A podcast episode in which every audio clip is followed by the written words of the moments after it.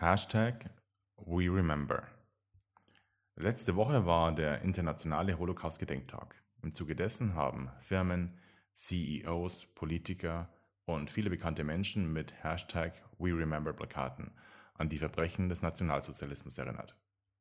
Vor diesem Hintergrund möchte ich die heutige Folge Elie Wiesel widmen, ein Überlebender des Holocaust, Schriftsteller und Friedensnobelpreisträger. Er war rumänischer Abstammung und hat die meiste Zeit seines Lebens in den USA verbracht und ganz, ganz viele Bücher geschrieben, Romane, Dramen, aber auch theologische und politische Werke. Er war wirklich ein bewundernswerter Mann und hätte viel mehr lobende Worte verdient, als ich sie hier jetzt in dieser Folge formulieren kann.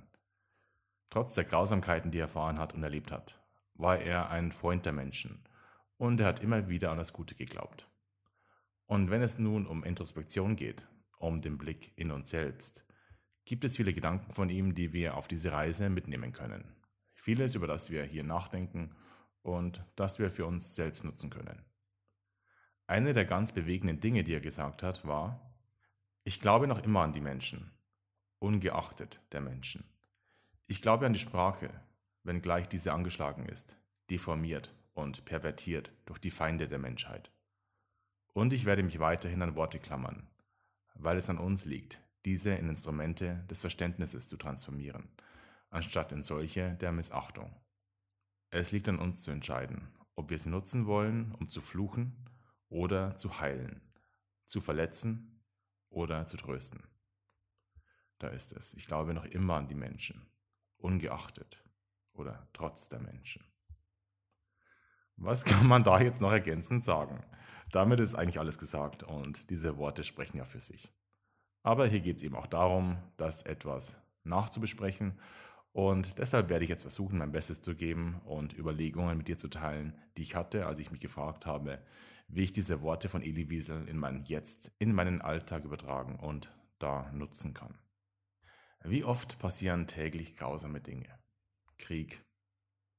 Menschen werden von Menschen getötet. Immer wieder.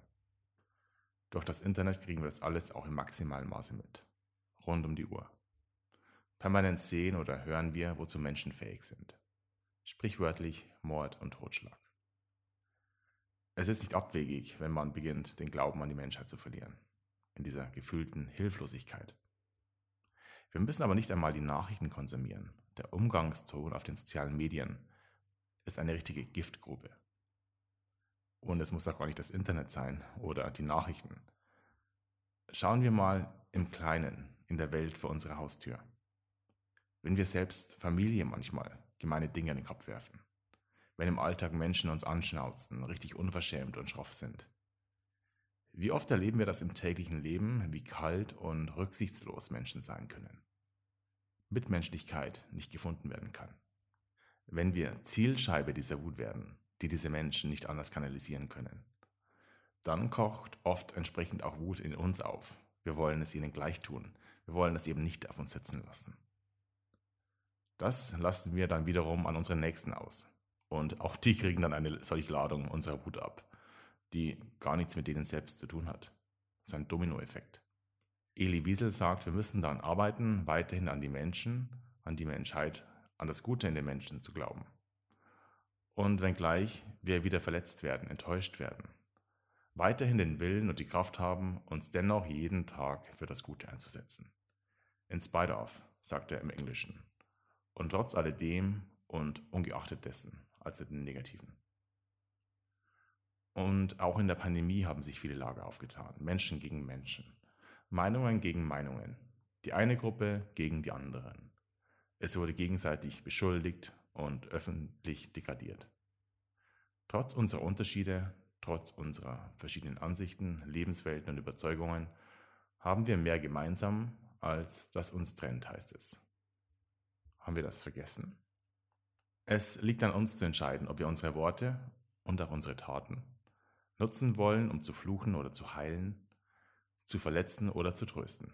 Das ist die Botschaft von Eli Wiesel. Ungeachtet dessen, dass uns vielleicht nicht gleichgetan wird, sollten wir daran arbeiten, auf das Mit- und Füreinander zu setzen. Alles Gute.